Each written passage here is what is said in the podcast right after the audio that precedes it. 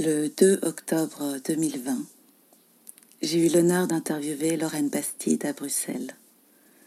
Elle venait nous présenter son livre Présente. Ce même jour, j'ai appris que ma mère, qui se battait contre un cancer généralisé depuis six ans, avait maintenant des métastases au cerveau. C'était le début de la fin. On le savait toutes. Gardait une mini lueur d'espoir, mais au fin fond, ma mère, ma sœur et moi-même savions que le compte à rebours avait été lancé et que nous entamions les derniers jours, les dernières semaines et au mieux les derniers mois avec notre chère et tendre maman. Nous en avions discuté avant de monter sur scène avec Lorraine qui avait perçu que je n'étais pas dans la même énergie que d'habitude ce 2 octobre 2020. C'était il y a neuf mois. Il m'a fallu neuf mois pour monter cet épisode, pour retrouver la force que j'avais épuisée. Car ma maman n'est plus. Catherine Oliasso, cette grande dame, cette grande guerrière qui m'a donné la vie, qui m'a donné la force et l'envie d'accomplir mes rêves, la force et l'envie de persévérer et de réussir dans ce monde, est partie le 11 mars 2021 à 16 heures. Elle m'a montré que tout était possible et que rien ni personne ne pouvait m'arrêter. Elle qui m'a appris à rester ouverte aux autres malgré nos différences, à pardonner, à aimer et à être curieuse du monde, à traiter chaque personne avec révérence et respect à cultiver l'humilité, à se protéger, à s'affirmer, à s'exprimer. Elle, qui s'est battue depuis sa naissance afin de vivre cette expérience humaine, elle qui a bravé les interdits, elle qui a grandement ouvert les portes qui lui ont été fermées, elle à qui on avait dit que jamais elle n'aurait d'enfant, elle qui est tombée maintes et maintes fois, mais qui s'est toujours relevée avec grâce et dignité, elle qui s'est battue pendant six années alors qu'on ne lui prédisait que six mois. Elle, notre miracle. Elle, maintenant devenue lumière. Elle qui me protège et veille encore plus sur moi. Ma chère maman adorée, c'est toi la vraie héroïne de ce podcast. C'est toi ma plus grande inspiration. Promis, je continuerai à te rendre fière, à propager, à partager, à honorer tout ce que tu m'as appris, donné et inculqué. Je suis si fière d'avoir eu la chance de t'avoir comme modèle. Je suis si fière d'être ton héritière. Je suis si fière, honorée et reconnaissante d'avoir pu vivre dans ta lumière. Car même si maman n'est plus, je me dois de continuer, de continuer ton combat de continuer à aimer, à donner, à partager, à honorer et chérir cette vie qui parfois peut sembler si difficile. Alors quoi de mieux que de partager avec vous cette conversation avec Lorraine Bastide, celle qui m'a donné l'envie de créer ce podcast, la marraine de mon éveil féministe, la source et l'inspiration de Elle m'inspire, afin de se rappeler que malgré les difficultés, les injustices et les combats. Ensemble, remplis d'amour, de sororité et de bienveillance, un jour, sûrement plus proche que nous l'imaginons, nous y arriverons. Par amour, nous continuerons à combattre le bon combat. Avec courage, nous achèverons la course. Et pour l'éternité, nous garderons la foi. Endangered species. But I sing no victim song. Well, well, well, well. I am a woman. I am an artist. And I know where my voice belongs. Je m'appelle Priscilla Adadé. J'ai 35 ans. Je suis belge, béninoise et togolaise. scorpion, ascendant scorpion avec ma lune en lion. Je suis actrice et productrice, célibataire et sans enfant. Je navigue cette expérience humaine à la recherche de récits de femmes qui m'inspirent, qui me permettent de mieux me comprendre qui me donnent l'espoir que le futur que nous créons ensemble sera ouvert, égalitaire et juste pour toutes et tous. Bienvenue dans Elle m'inspire.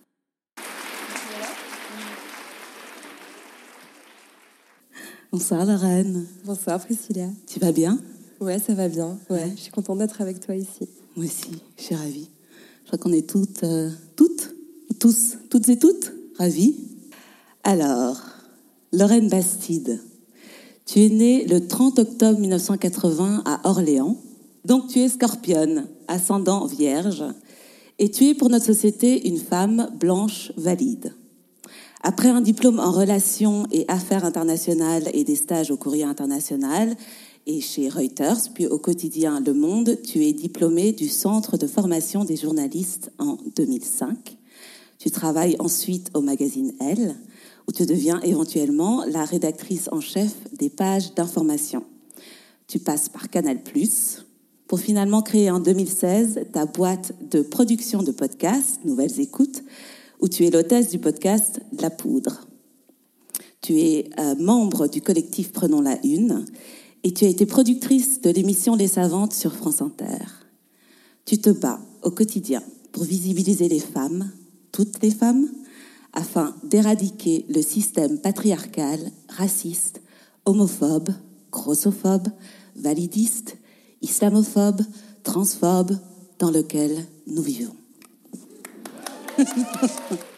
Donc c'est un réel honneur, Lorraine, de t'avoir parmi nous ce soir. C'est un grand honneur que ce soit toi qui m'interviewe. Je suis super contente. Moi aussi.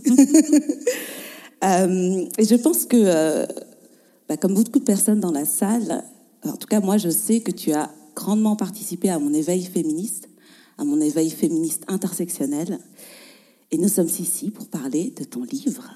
Présente, ville, médias, politique, quelle place pour les femmes? Euh, Dans ton livre, que j'espère qu'ici tout le monde a lu, parce que sinon, bah, désolé, il y aura pas mal de spoilers, c'est comme ça.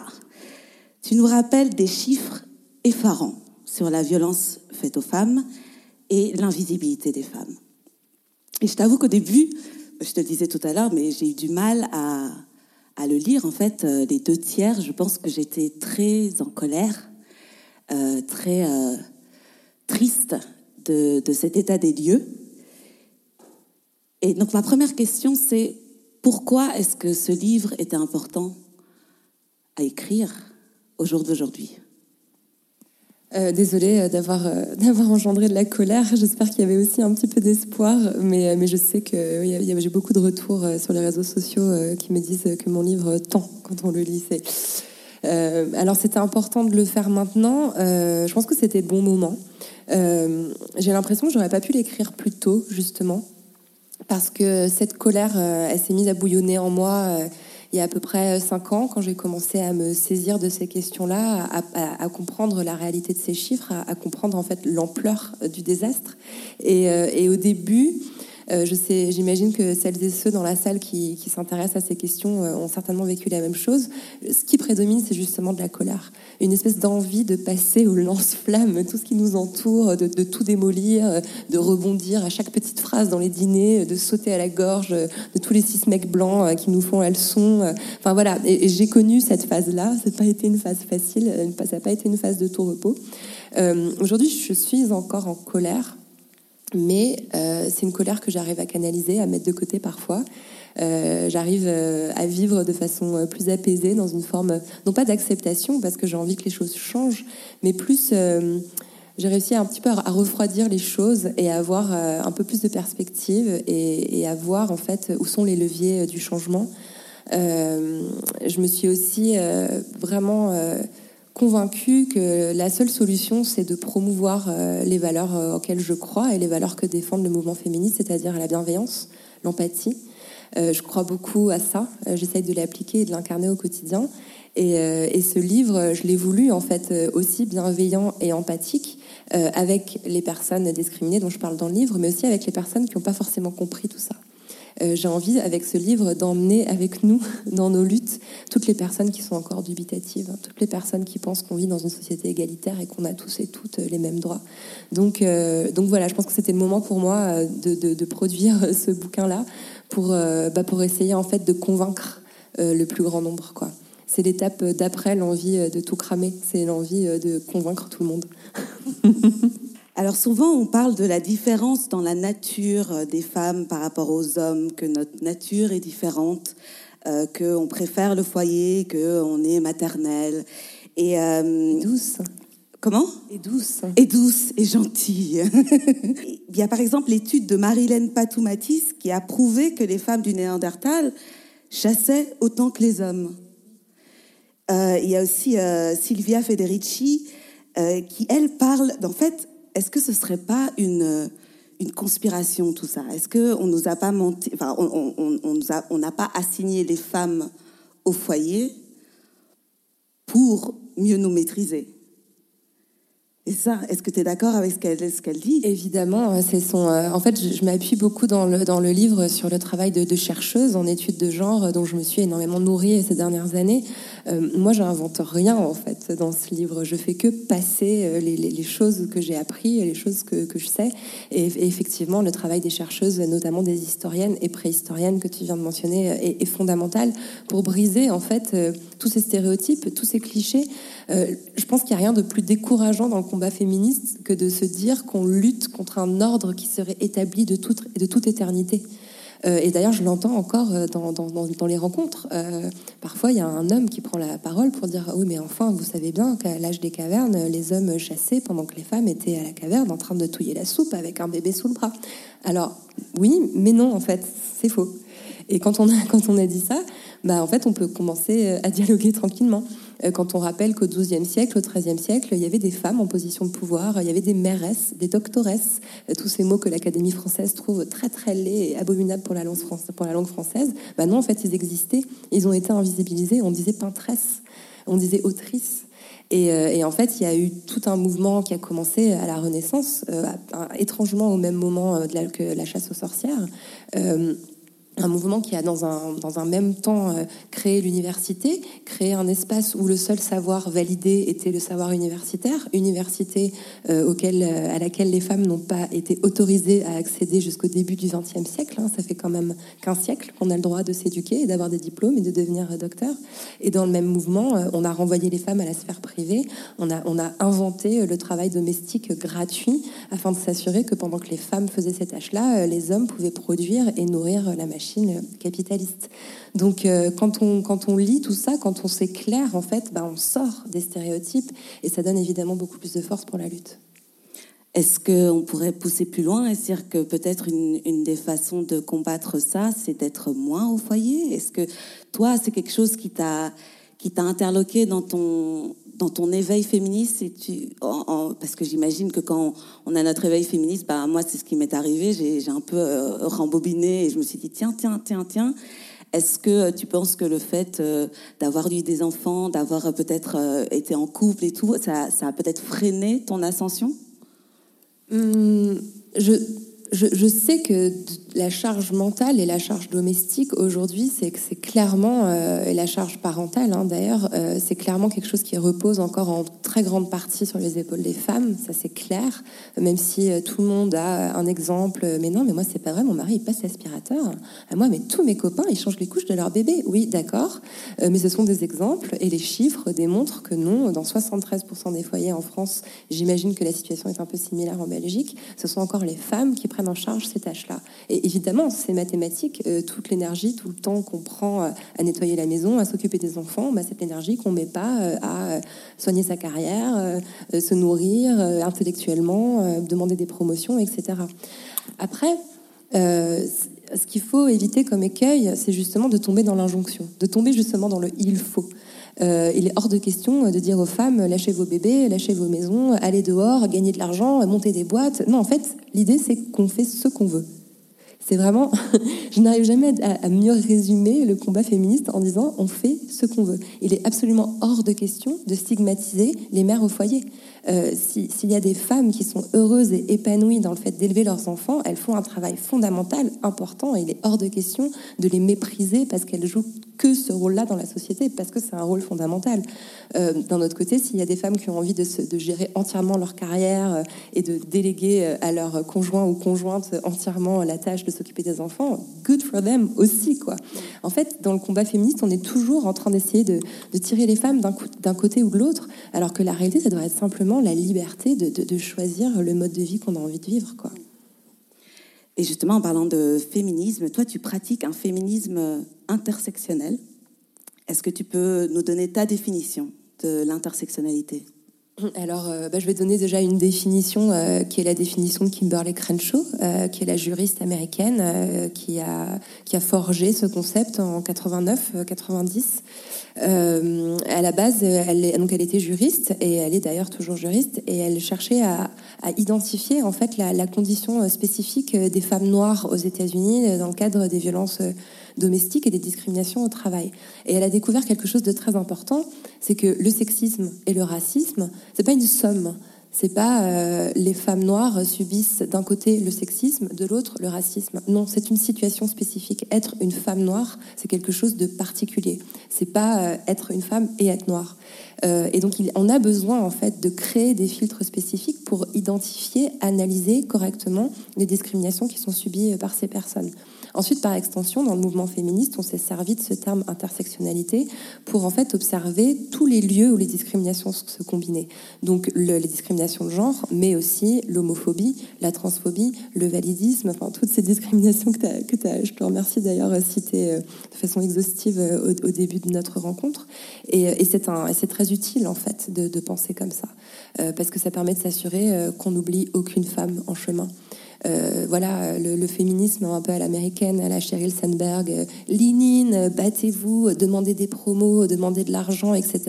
Oui, c'est valable pour une certaine catégorie de femmes, en fait, pour les femmes blanches, aisées, diplômées, qui ne sont pas handicapées, qui ne sont pas discriminées en raison de leur orientation sexuelle. Et finalement, ça ne concerne pas beaucoup de femmes. Donc, euh, avoir un prisme de pensée intersectionnel permet tout simplement d'embrasser tout le champ des discriminations. Et, moi, fondamentalement, je suis féministe, mais je suis aussi et surtout attachée à la justice, à l'égalité. Et quand on, se décide de se battre pour la justice et pour l'égalité, ben on se bat aussi contre le racisme, l'homophobie, la transphobie, la grossophobie, etc. En parlant de justice, une femme est assassinée par son conjoint ou son ex-conjoint tous les deux jours en France en 2019. Où? Un homme assassine sa conjointe ou son ex-conjoint tous les deux jours en 2019. Euh, je voudrais qu'on passe un extrait d'une vidéo de une de nos juges d'instruction, Anne Gruez, ce 25 septembre 2020. Hein, C'était le 25 septembre 2020. Anne Gruet, vous évoquez dans votre essai quantité d'histoires hein, qui défilent dans votre euh, bureau de juge, notamment des histoires de violence familiale, de violence envers les femmes, et vous écrivez ceci.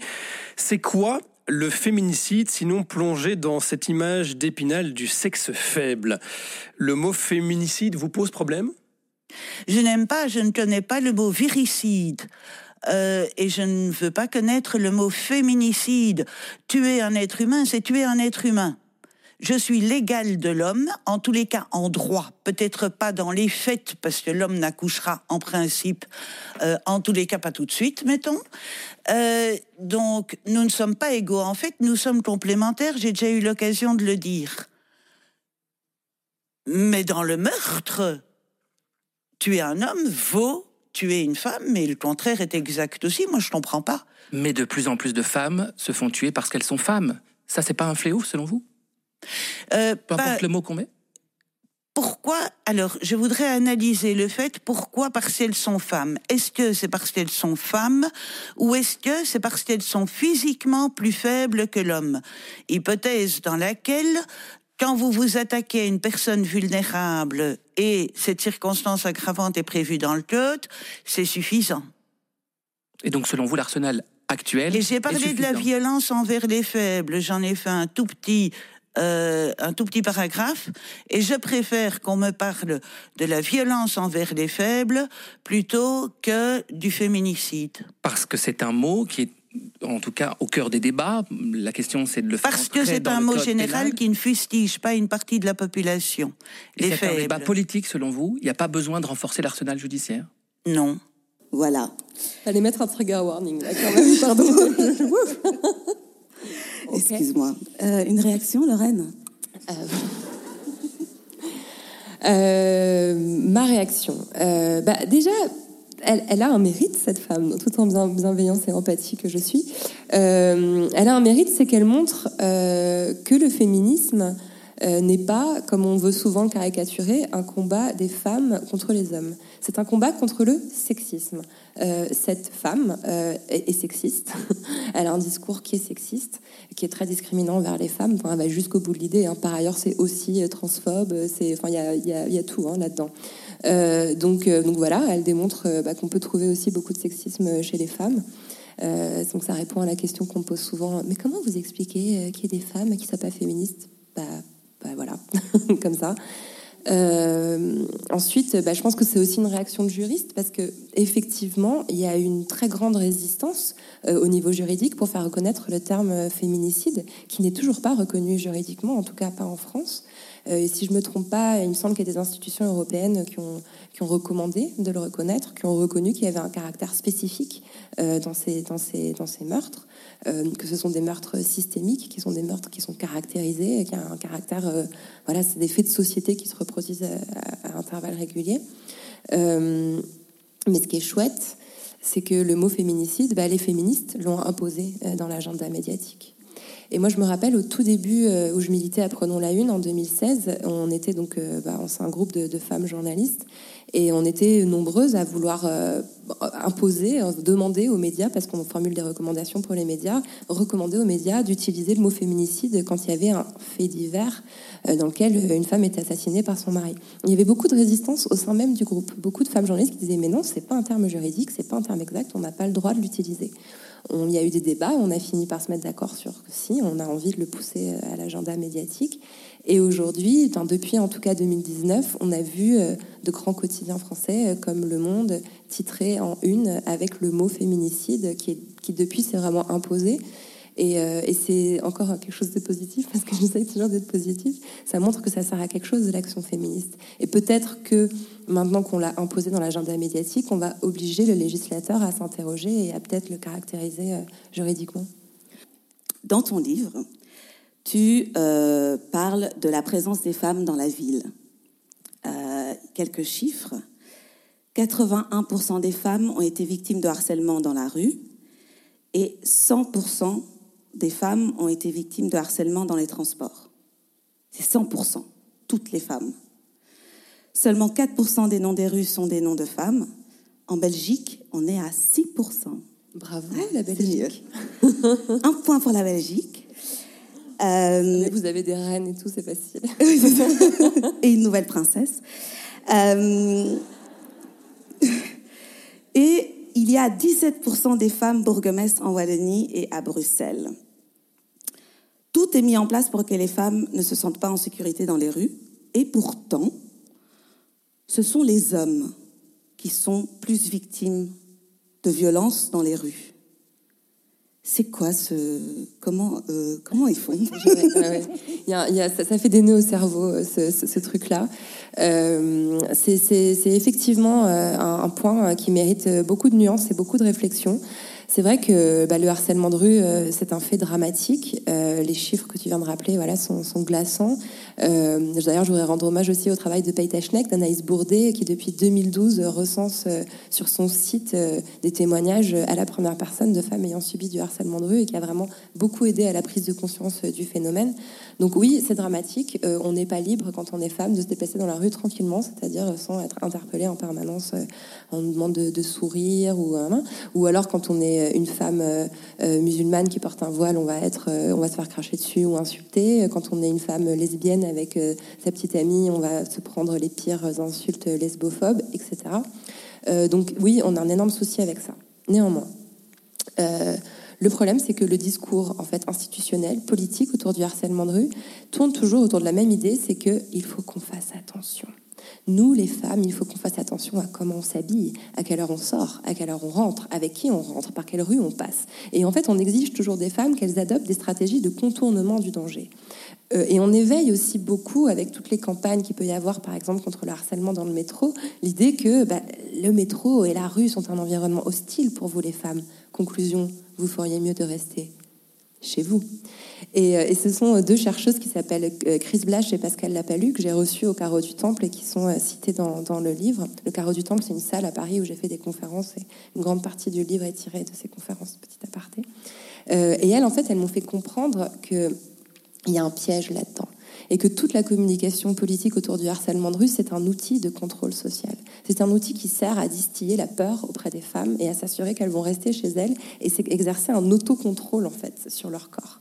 Euh, alors oui, les femmes sont en danger dans la rue, mais les, hommes aussi, et il y a beaucoup plus d'agressions, effectivement, comme tu l'as rappelé, commises contre les hommes. Or, on ne dit pas aux hommes, attention, quand vous sortez le soir, ne portez pas votre casquette à l'envers, car vous risquez d'énerver d'autres hommes qui pourraient vous agresser.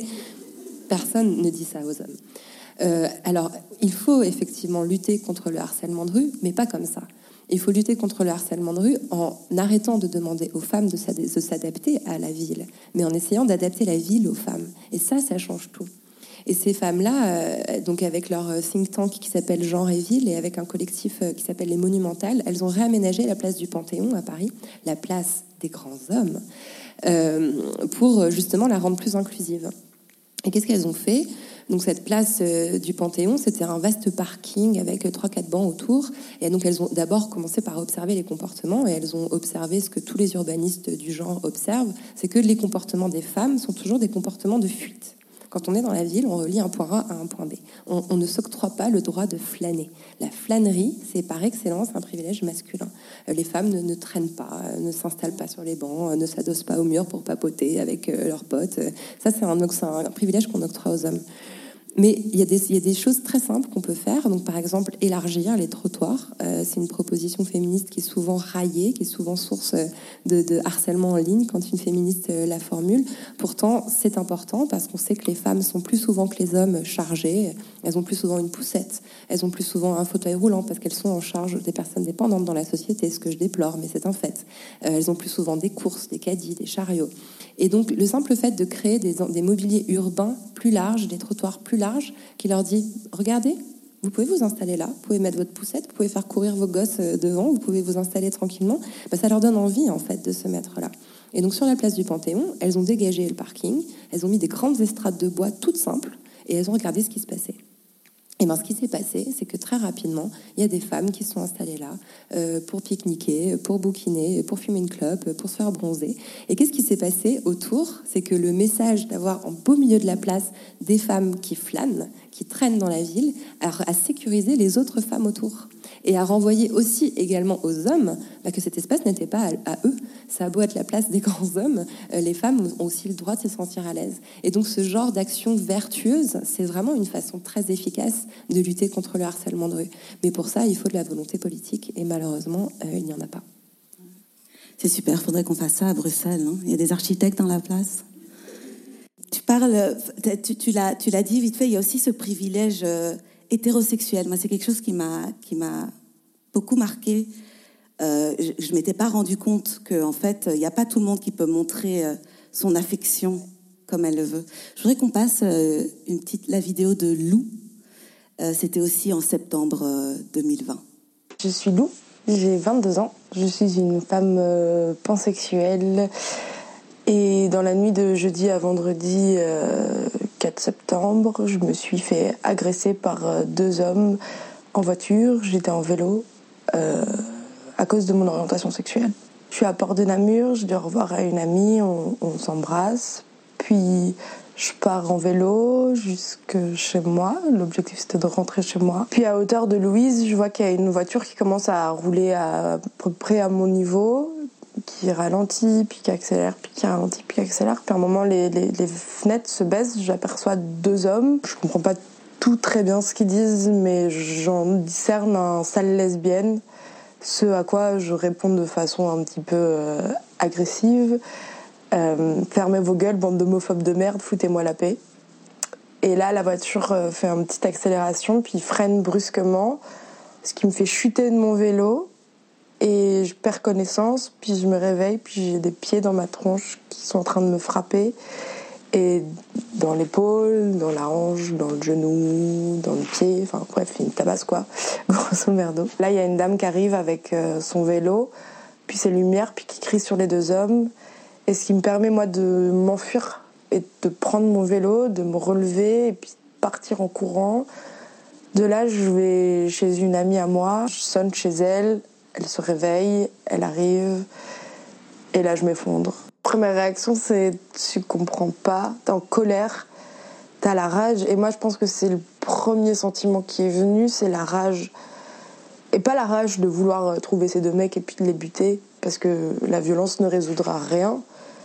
Pour moi, l'éducation résoudra tout dans un temps euh, long, mais dans un temps quand même. J'ai la rage de me battre, puis j'ai la rage qu'on nous voit, j'ai la rage qu'on soit visible, qu'on soit visibilisé. Je porte plainte pour que si ça réarrive, les flics soient peut-être plus préparés, puis qu'il y ait quelque chose de bienveillant autour de ça qu'il n'y ait pas de la stigmatisation, puis que ça fasse bouger les choses à l'intérieur. Plutôt partisane de me dire que je vais continuer à sortir tard, à boire, à faire du vélo la nuit, dans des heures trop dangereuses pour les femmes, puis à embrasser des filles et à pas perdre ma joie de vivre. Il faut rester fière, forte et puis féministe et puis il faut éduquer nos garçons. La nouvelle génération, non? Elle est, elle est, courageuse et inspirante, euh, cette jeune femme. Bravo Lou. Enfin, ouais, c'est, bah, elle a tout compris. C'est exactement ça en fait. Euh, elle va continuer d'occuper l'espace et elle va continuer euh, de, de convaincre que non, il y a absolument aucune raison valable de discriminer qui que ce soit en fait. Ouais. Et j'ai l'impression, enfin, tu vois, la nouvelle génération, j'ai l'impression que celle qui arrive, enfin, déjà, nous, on est vénère et tout, mais la suivante, elle va rien laisser passer. Et, euh, je trouve qu'elle touche à, énormément de points, et dont celui de l'éducation des hommes. Euh, parce que oui, nous, on est là, on parle souvent euh, entre féministes. Est-ce que il serait pas aussi temps d'ouvrir encore plus les portes vers les hommes et de leur dire en fait, les mecs, c'est vous qui avez un problème là. Est-ce que vous euh, vous pouvez le résoudre? Bah oui, c'est euh, évident euh, dans l'éducation des enfants, euh, des petits garçons en particulier, mais aussi des petites filles. Hein. Enfin, je veux dire, c'est aussi important d'éduquer des petites filles pour qu'elles ne deviennent pas comme ces juges d'instruction, en fait. Hein. D'expliquer aussi aux petites filles que voilà, on peut avoir des orientations sexuelles différentes, qu'elles sont pas obligées d'avoir les cheveux longs et de, de, se marier avec un prince charmant et de croiser les jambes quand elles s'assoient. Tiens d'ailleurs. Euh, voilà, et euh, bah, oui, le combat féministe ne peut pas se mener euh, si à un moment donné les hommes ne se joignent pas euh, au moins à la réflexion, au moins à la discussion. Euh, et ce que tu dis, ça me fait aussi penser à un autre point qui n'est pas d'ailleurs dans, dans, le livre, ça sera peut-être dans le tome 2. je me suis intéressée cet été au féminisme anticarcéral. J'ai lu un livre d'Angela Davis euh, qui s'appelle euh, Are Prisons Obsolete? Euh, Est-ce que les prisons, les prisons sont obsolètes? Vraiment, je ne savais pas du tout à quoi m'attendre autour de cette question parce que j'avais jamais questionné en fait le système judiciaire pénal qui fait que bah, quelqu'un a fait du mal, a violé, a agressé, bah, on va le juger puis on va le mettre en prison, voilà, s'il est jugé coupable. Et en fait, Angela Davis montre euh, avec euh, clarté, en dix pages, on est convaincu que non, c'est à nouveau un système patriarcal qui reproduit beaucoup d'inégalités, notamment euh, raciales, et que non, c'est pas un bon système parce qu'en fait, la victime qui va voir son harceleur ou son violeur partir en prison ne sera pas réparée et le violeur non plus ne sera pas réparé en fait en sortant de la prison. Et elle prône et avec elle de nombreuses féministes, notamment Caroline de Haas que j'interviewe, qui, qui, est présente dans présente, euh, cette idée que finalement la meilleure solution face aux, agresseurs, et aux violeurs, ce serait peut-être plutôt de créer un dialogue, de créer une conversation, de mettre face à face, si la victime le souhaite, évidemment, la victime et son violeur, et d'essayer de, lui faire comprendre en fait que ça rentre dans sa tête, que ce qu'il a fait est grave, que ce qu'il a fait est systémique, et peut-être de faire changer vraiment les comportements à la base. Quoi. Je trouve que c'est une idée vraiment intéressante qui mérite d'être creusée en tout cas, parce que de toute évidence, le système judiciaire actuel, il fait pas le job. Quoi. C'est clair. Tout à l'heure, tu as mentionné aussi les femmes euh, musulmanes qui portent le voile. Et dans ton livre, il y a euh, Anan Karimi euh, qui parle, et enfin, tu, tu décris, elle parle de the agency, enfin, l'agentivité. C'est ça. Qu'est-ce que c'est? Tu peux expliquer un petit peu? Bah déjà, Anan Karimi, c'est une sociologue, docteur en sociologie, qui est maîtresse de conférence à l'université de Strasbourg, qui est une femme enfin voilà, qui est au-delà de, brillante et qui en plus de ça est tellement euh, enfin, bienveillante et, euh, et j'ai beaucoup beaucoup beaucoup appris à son contact. Et donc elle a fait une thèse sur l'agentivité des femmes musulmanes. Donc l'agentivité, c'est un concept sociologique qui permet d'analyser la façon dont on élabore des stratégies en fait euh, de survie dans un contexte de discrimination.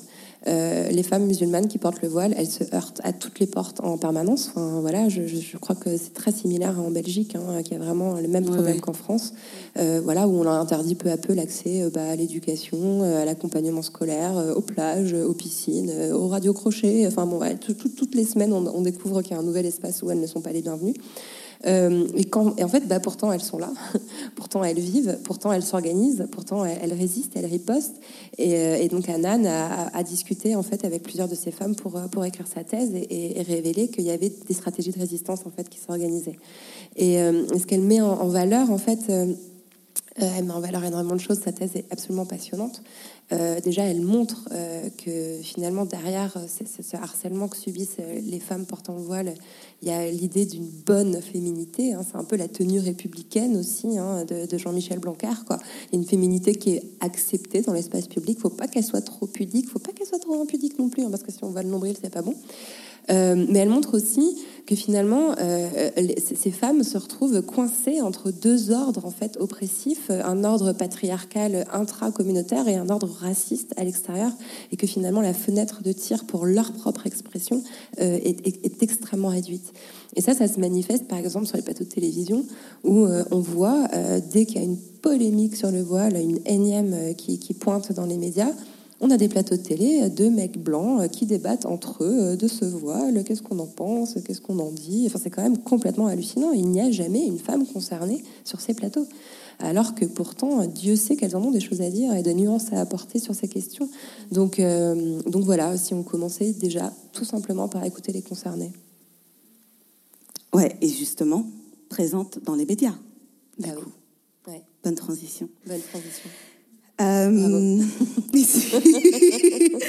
ici, encore les femmes, les personnes non blanches, les personnes LGBTQI+, les grosses, les personnes qui portent le voile, les personnes handicapées sont invisibilisées dans les médias. En France, euh, les femmes ne représentent que 24% de la prise de parole médiatique. Et voici quelques chiffres du baromètre du CSA belge de 2017. Nous sommes à 34,33% en Belgique.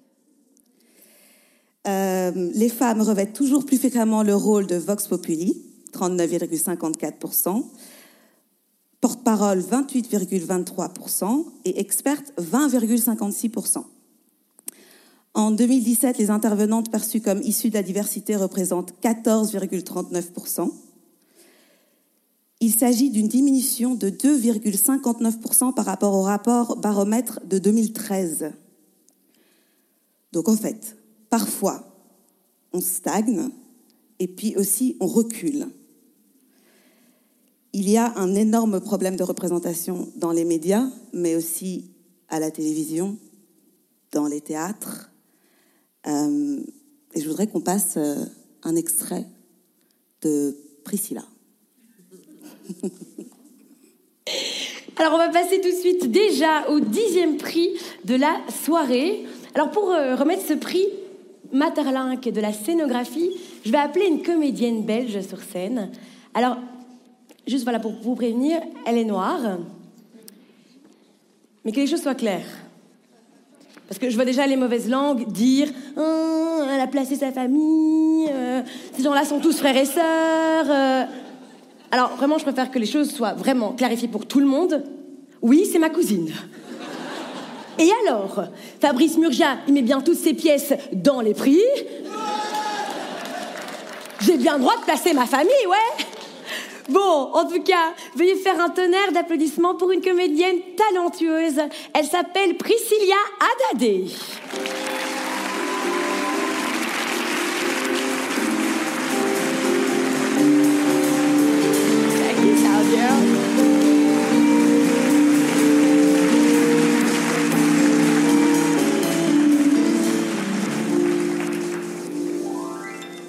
Bonsoir Cécile. Bonsoir, les Blancs. Merci Farid. hein. Euh, donc voilà, ce soir, on m'a demandé de présenter euh, le prix de la meilleure scénographie. Mais en fait, c'était un petit euh, changement de dernière minute parce que moi, je devais présenter le E PTEPPNBSDP. C'est le prix du théâtre qui a engagé le plus de personnes non blanches sur et en dehors du plateau. Et encore une fois, cette année, ce prix a été annulé parce que il n'y avait que des pardons. La culture, notre culture belge. Madame la ministre, on le sait, elle s'ouvre, elle se diversifie, elle s'enrichit. Bruxelles est la deuxième ville la plus cosmopolite au monde, la plus cosmopolite au monde. Après Dubaï, c'est fou. J'ai récemment entendu euh, monsieur le directeur de ce théâtre, monsieur Murgia, parler de la problématique de faire entrer les gens dans le théâtre. Vous savez, cette fameuse euh, accessibilité à toutes et à tous. Ce qu'on ne voit pas n'existe pas. Alors oui, nous, les actrices et les acteurs euh, de théâtre de couleur de peau non blanche, on est un petit peu visibles, plus ou moins moins que plus, mais malgré tout, on est là. Mais où sont nos metteuses et metteurs en scène de couleur de peau non blanche dans les théâtres belges? Où sont nos scénographes, nos dramaturges, nos directeurs et directrices de théâtre? Où sont nos assistants à la mise en scène, nos créateurs et nos créatrices de son de couleur de peau non blanche? Nos régisseurs, nos costumières? Nos critiques, nos producteurs et nos productrices de théâtre belges. Ils ne sont pas là. On ne les voit pas, ils n'existent pas. Pour qu'il y ait changement, il faut changer. On ne peut pas changer une seule partie du système sans changer tout le système. Alors changeons. Changeons, ma très chère famille du théâtre belge. Changeons. Ouvrons la porte à ceux qui croient à tort que ce milieu n'est pas leur leur. Invitons-les dans nos bureaux, sur nos plateaux, dans nos coulisses, dans nos directions, dans nos productions. Ouvrons grandement les portes des théâtres, de tous les théâtres, afin de réellement représenter la culture belge, la vraie. Merci. Merci. C'est euh, parce que tu parlais du jeu dans le livre, donc je me suis dit. euh, Mais t'as vachement bien fait de mettre cette faire. vidéo. Je suis contente de l'avoir vue. T'es la Aïssa Maïga belge. Ouais, c'est ça. Non mais sérieusement, enfin le discours qu'elle a fait devant l'Académie des Césars, c'était ça exactement qu'elle a dit et, et quel courage de l'avoir fait. Euh, Enfin, meuf, déjà que je t'admirais, mais là. Merci. Euh, mais mais c'est un, c'est un, un vrai problème. Et euh, euh, tu, tu en parles, enfin, tu, tu quotes euh, Teresa de Laurentis euh, qui dit Le pouvoir de contrôler les champs de signification sociale et donc de produire et de promouvoir et d'implémenter des représentations de genre quand elle parle du cinéma.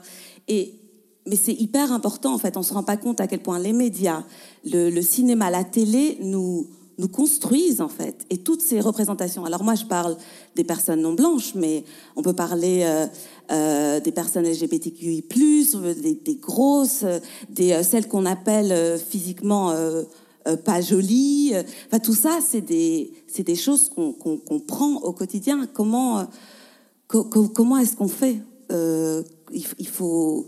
Est-ce qu'on on parle de quotas?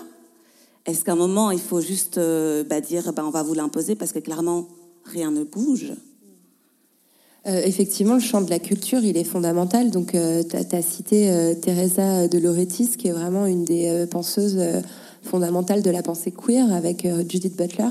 Euh, et elle a démontré quelque chose de très important, c'est que le cinéma euh, était construit à partir de la société. Euh, Le, cinéma est un- une sorte de miroir de ce qui se passe dans la société, mais le cinéma a aussi un pouvoir euh, pour modeler la société.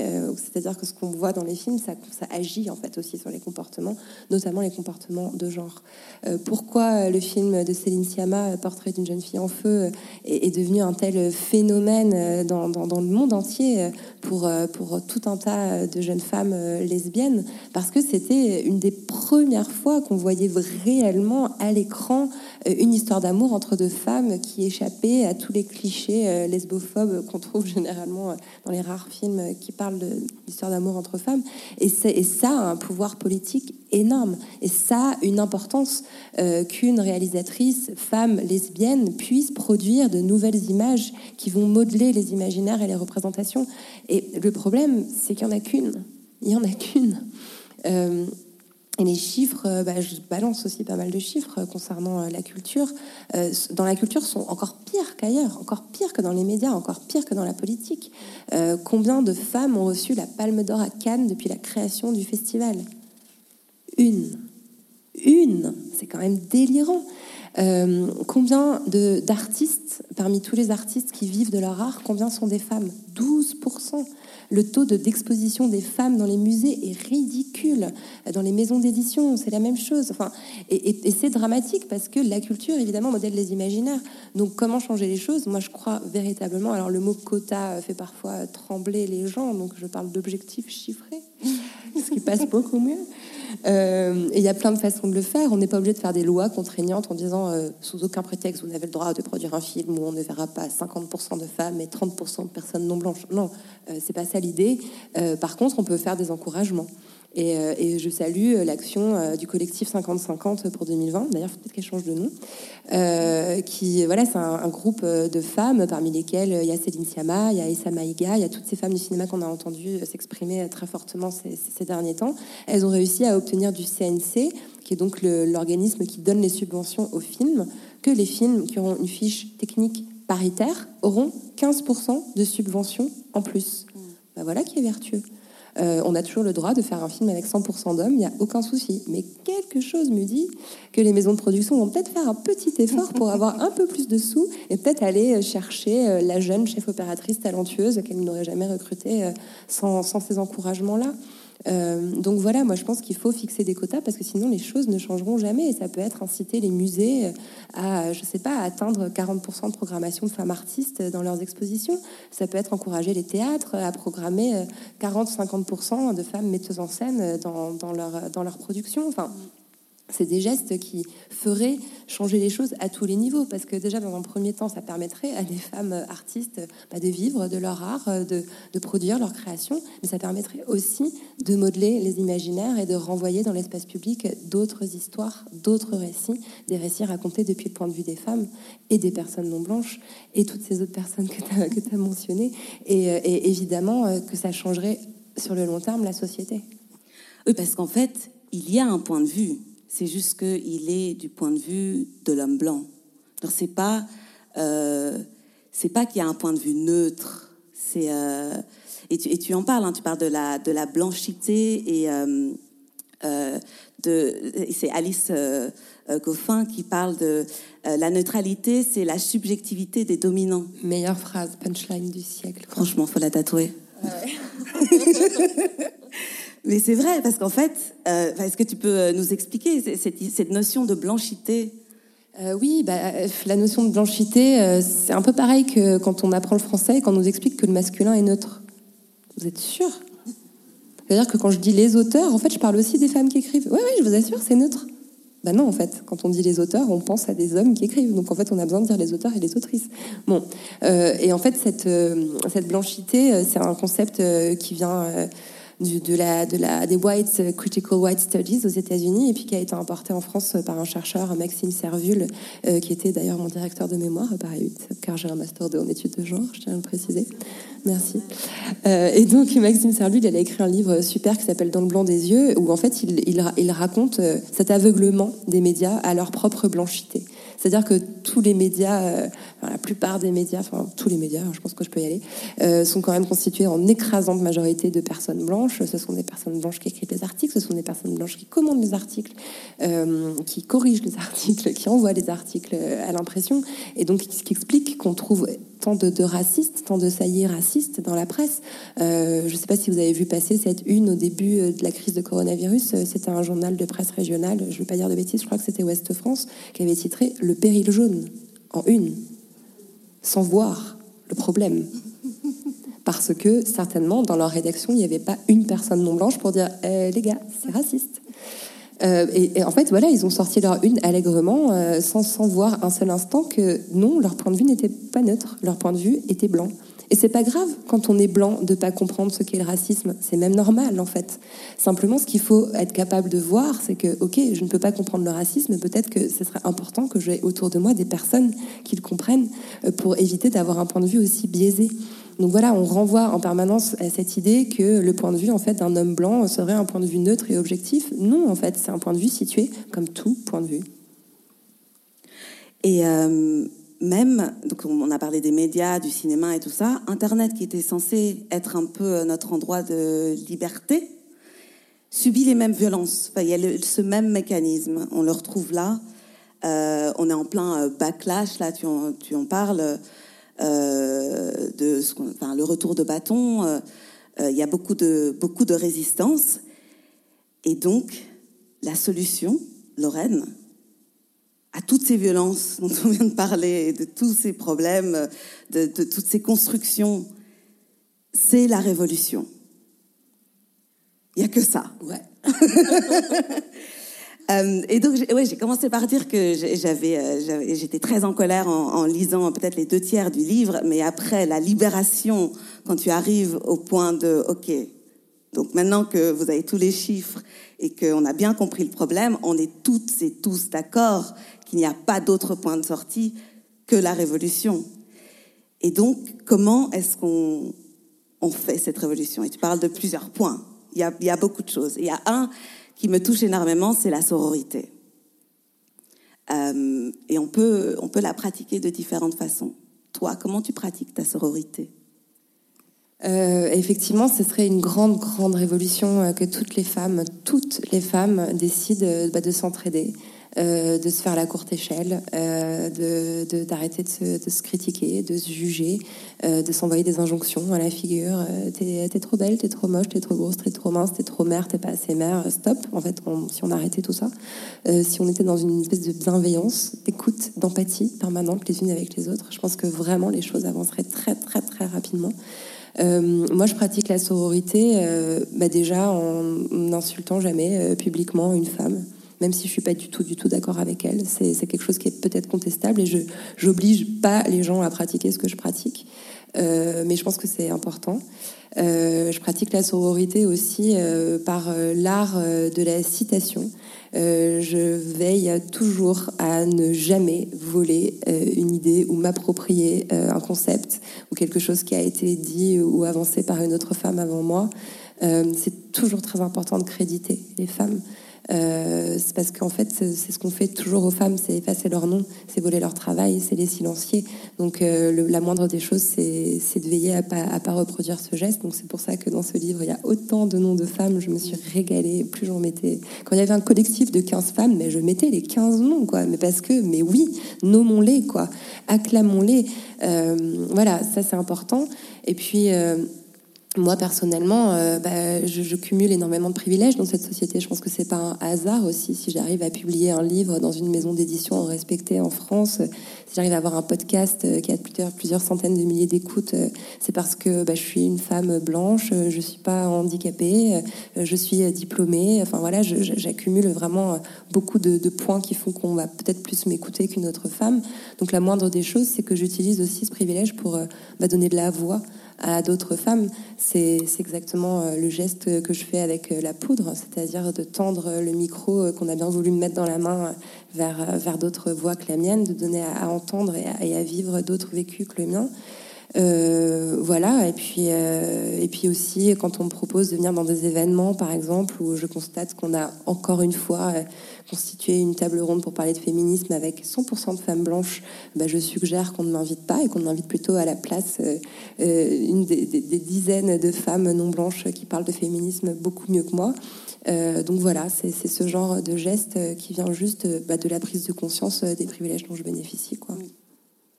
Oui, de tendre, tendre le, micro à d'autres, je, je, trouve ça très très beau. Et justement, enfin, je voudrais qu'on prenne juste trois minutes pour parler d'un projet qu'on a ensemble euh, qui s'appelle Voices of Pansy, où euh, on va aller former euh, des victimes de violences et de viols de guerre à l'est du Congo. qui ont quelques-unes, enfin certaines d'entre elles ont été opérées par le docteur Mukwege pour qu'elles-mêmes puissent créer leur propre podcast et parler elles-mêmes de ce qui leur est arrivé, si c'est ce dont elles ont envie. Euh, et c'est un projet pour lequel on fait euh, une levée de fonds. Donc là, on est en pleine levée de fonds. Vous pouvez nous trouver sur Instagram, partout. Petit moment de pub. Mais ça a un lien avec tout ça parce que justement, le côté, l'économie, le, manque de moyens. Je pense qu'aussi enfin moi quand j'ai lu euh, par rapport à la sororité, il y avait aussi ce fait de se rendre compte que ça passe par l'économie aussi l'indépendance énormément et qu'en fait de soutenir euh, d'autres sœurs, de soutenir des projets comme Voices of Pansy et plein d'autres. Enfin, il y a tellement d'associations, il y a tellement de projets qui ont besoin de soutien financier. C'est pas seulement soutenir des femmes, c'est aussi leur donner littéralement le moyen de pouvoir euh, euh, survivre dans ce monde maintenant on a bien compris qui est hyper violent pour pour les femmes. Donc il y a, y a il y a un vrai acte politique au-delà de juste euh, s'entraider. Je trouve que ça, parfois, on, oublie, et c'était euh, euh, Virginia Woolf, qui, entre autres, mais on parlait de l'indépendance financière, c'est primordial. Je pense peut-être parce qu'on est des femmes, on parle moins d'argent, mais en fait, c'est le nerf de la guerre, et si on veut survivre et réussir cette révolution, ça passe aussi par par partager la, fortune, quoi. Bien sûr, bah, la, première des dominations, c'est une domination économique. Euh, et d'ailleurs, on n'a pas, on, a les chiffres des discriminations salariales vis-à-vis des femmes en France, mais comme il n'y a pas de statistiques ethniques en France, on n'a pas les chiffres des, des, discriminations salariales, en, euh, enfin voilà, en fonction. Euh, euh, de, des personnes blanches ou non blanches. J'allais dire en fonction de la race. J'espère que ce mot ne choque personne, mais on l'emploie en sociologie pour pouvoir parler de racisme. Euh, mais on sait qu'aux États-Unis, euh, c'est flagrant. C'est-à-dire, je crois que les femmes blanches aux États-Unis gagnent 18 ou 20 de moins que les hommes blancs, mais les femmes noires, c'est 30 ou 35 Donc voilà, c'est évident que la, première, le premier des mécanismes de domination, il est économique et, et donner de l'argent aux femmes pour qu'elles puissent produire leur podcast euh, monter leur entreprise, euh, écrire leurs livres, ou euh, porter plainte contre leur agresseur, ou se soigner quand elles sont malades, bah, c'est effectivement le, premier des gestes qu'il faut accomplir. moi, j'essaye au maximum de donner à des associations, de soutenir, par exemple, la caisse des femmes de chambre de l'hôtel Ibis, d'essayer de relayer au maximum toutes ces, toutes ces actions qui sont en cours, parce que c'est clairement le nerf de la guerre. On arrive à la fin, mais j'ai encore euh, dix pages, mais c'est pas grave. euh, non, non, et puis on, va vous, vous, donner la parole surtout. Euh, mais tu parles aussi dans la, dans la révolution euh, de prendre le statut. Enfin, c'est pas toi, c'est euh, euh, Maria da Silva qui parle du statut de victime. Moi, j'ai encore du mal, je t'avoue, à me considérer comme victime. Est-ce que tu peux expliquer pourquoi c'est important en fait? Oui, c'est très important et, j'ai l'impression qu'il y a une, résistance très spécifique euh, à la Belgique. Je ne sais pas pourquoi toutes les journalistes qui m'ont rencontré aujourd'hui m'ont parlé de ce passage comme étant un endroit où ça bloque, y compris euh, des femmes euh, très féministes qui me disent mais là j'ai du mal. Pour, pour, moi, c'est assez limpide. Euh, Marie Da Silva, donc, euh, qui est une entrepreneuse, euh, qui est devenue coach en entreprise pour femmes non blanches, qui vraiment a un charisme, une éloquence absolument hallucinante. On a envie de la suivre jusqu'au bout du monde quand elle parle. elle explique que dire j'ai été victime, c'est un acte de puissance. C'est un acte de revendication. c'est dire j'ai été flouée et j'exige réparation. c'est dire il y a un problème et c'est toi le coupable, c'est pas moi le problème. Euh, et c'est un geste qui est très difficile à accomplir parce qu'il faut qu'il s'accomplisse dans des bonnes conditions. On sait à quel point c'est difficile pour une femme qui a été victime de viol de, le dire, euh, d'aller porter plainte ou tout simplement de le dire à son entourage. Euh, pourquoi? Parce que, évidemment, il y a un piège là-dedans. Parce que quand on dit j'ai été victime, on va, on va nous répondre tu te victimises. On va nous répondre c'est un discours victimaire. Et tous ces mots-là, ils sont extrêmement chargés, mais ils sont chargés quoi? Ils sont chargés de sexisme. Ils sont chargés de cette espèce de stéréotype euh, complètement patriarcal que euh, dans la société, ce qu'il faut, c'est être fort, c'est être invincible, euh, c'est être complètement invulnérable. Et en fait, non, bah moi je réfute cette hiérarchisation des choses. Je refuse d'admettre que le fort est supérieur au faible en réalité. C'est cette, cette révolution-là qu'il faut opérer. Donc pouvoir admettre euh, dignement euh, la tête haute, euh, oui, j'ai été victime et oui, j'exige réparation, bah oui, c'est une révolution. Et c'est déjà faire avancer les choses. Et il, ne faut, il, faut laisser personne rabaisser quelqu'un qui se dit victime, parce qu'en réalité, c'est un acte de courage. Tu vois? Ouais, merci.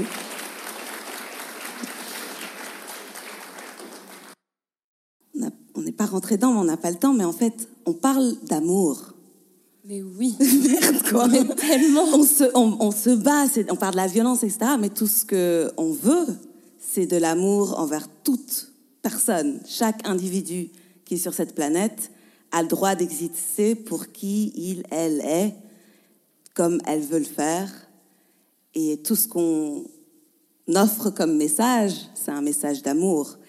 Et euh, on, va se quitter là, mais euh, faut qu'on prenne soin de nous aussi. Et n'oublions pas le self-care, de prenez soin de vous. Alors, je ne sais pas comment est-ce que toi, tu, tu, euh, tu, te donnes de l'amour à toi-même. Euh, entre autres. Euh, mais voilà, je voulais... ouais, un petit mot sur l'amour et le self-care, quoi. Euh, bah, je crois presque envie de rien rajouter à ce que tu viens de dire. C'était tellement beau. Ça faisait un preach euh, de fin de, de fin de rencontre. Mais, euh, mais oui, aimons-nous, quoi. Aimons-nous nous-mêmes, aimons-nous les uns les autres. Enfin, voilà, ça, ça paraît complètement bisounours de dire ça, mais je revendique en fait le côté bisounours de la force, quoi. Et, c'est difficile de prendre soin de soi. J'essaye je progresse dans ce domaine. Rassure-toi, Priscilla, je sais que tu m'as vu dans des moments où je n'y arrivais pas, mais j'ai fait des progrès. Et, euh, et c'est super important et il faut l'incarner en fait, incarner l'amour. Ouais. Et eh bien sur ce, merci. Merci infiniment Lorraine.